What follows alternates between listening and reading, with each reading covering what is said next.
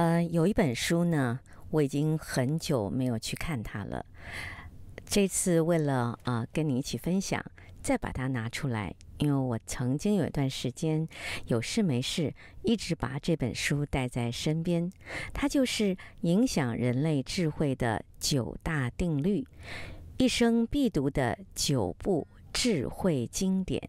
的这本书。嗯，这个九大定律啊、它里面有提到，可能有些人会知道的，例如说帕金森定律、啊、华盛顿合作定律、彼得原理、墨菲定律、手表定律，还有这个啊、路径的依赖等等。呃，我不没有办法把九个这个定律啊都跟你详细谈，可能只能选择部分的一些啊、所谓著名的九大定律跟你分享。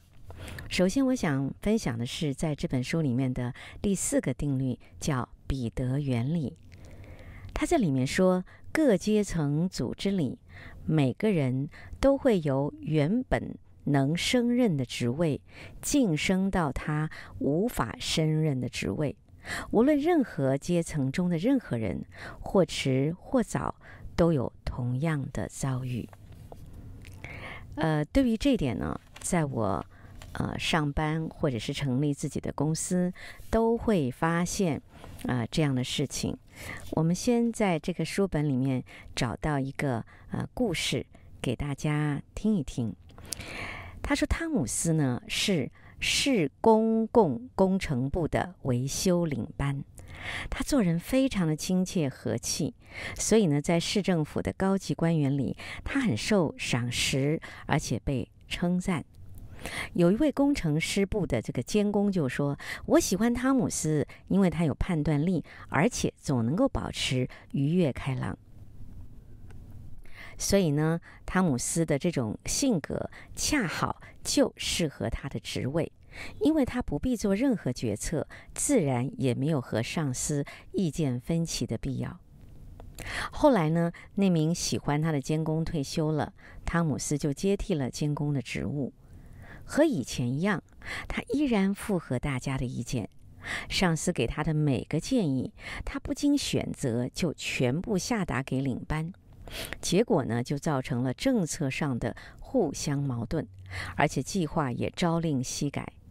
不久，整个部门的士气就大为低落，接二连三地接到来自市长啊、其他官员啊、纳税人呐、还有工会工人的抱怨。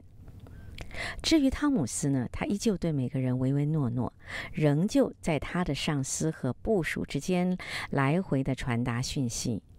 名义上他是一个监工，但是呢，他实际上只是做一个 message，就是信差的工作。他所负责的维修部门经常超出预算，而原定的工作计划也没有办法完成。所以，汤姆斯以前是一名称职的领班，现在却变成不能胜任的监工了。还有呢，另外一个故事我，呃想让大家知道，就是一个将军高文将军，他为人热诚，不拘小节，言谈爽快风趣，而且蔑视一切繁琐的规则，具有过人的胆识。他麾下的将士呢，把他视为偶像，在他领导下打了许多漂亮的胜仗。他由于他的战绩非常的辉煌，高文将军就晋升了战地指挥官。他所面对的不再是普通的士兵，而是政客和军方的高级将领。然而，高文将军他不遵守必要的交际礼仪，也没有办法适应传统的客套和谄媚。他经常和高官政要争吵，然后呢，就窝在指挥棚里，一连好几天的酗酒发脾气。于是呢，军队的指挥权就渐渐地旁落到了部属手中，而高文将军也就晋升到他没有办法胜任的职位了。在我们的生活里面啊，总是有爬不完的楼梯。而且呢，很有趣的是，大部分人都是觉得说位子是越高越好。但是环顾四周，我们常常可以看到这种盲目往上爬的牺牲者是比比皆是的。所以，这个彼得原理就在我们的工作中，在我们的生活里面不断的出现。而这本书呢，就是跟大家谈，在彼得原理底下，我们应该怎么样来面对这样的问题。在第一则里面啊，谈到这个原理，我想可能很多人啊，或者身为老板的，一定会很有感触，叫呃帕金森原理。那么这个帕金森定律是说，一个不称职的官员可能有三条出路，一个就是申请退职，把位子让给能干的人，而这种情形实际上是很少发生的。第二个是让一位能干的人来协助自己的工作。那么如果是这样的话，公司把他升上来之后呢，还要帮他请一个助理，而且这助理呢能力要比他强。第三个就是聘用两个水准比自己更低的人来当助手。那你看一看，这是不是一个很有趣的事情？大部分第三个发生的可能性是最高的。所以在这本书里面，他有提到，他说很多人请人的时候啊，把这个应聘者交给他未来的上司做决定，是比比皆是的。那如果你想到帕金森定论的时候，你就不会这样做。为什么呢？因为通常啊，通常很多的嗯官员啊，或者是很多的上司，他是不会找一个能力比他更强的人来做工的，因为呢，他当然是怕他代替了他。那么，所以呢，你就会看到这间公司里面啊，最高的标准就是呃，这些所谓掌握权力的人所定出来的。这就是我们讲的帕金森定论。还有一个华盛顿的合作定论，他提到了一个人一分钟可以挖一个洞，六十个人一秒钟挖不了一个洞。所以，这个华盛顿电力就是三个和尚呢，呃的故事。例如说，一个人敷衍了事，两个人就互相推诿，因为有了另外一个人嘛。三个人则永远没有成事的日子。那么，钓过螃蟹的人都知道了，你把这个篓子里放了一群螃蟹，你不必盖上盖子，因为这些螃蟹是爬不出来的。因为只要有一只想要往上爬，其他的螃蟹便会纷纷的。攀附在他的身上，把他也拉下来，最后是没有一只能够爬出去。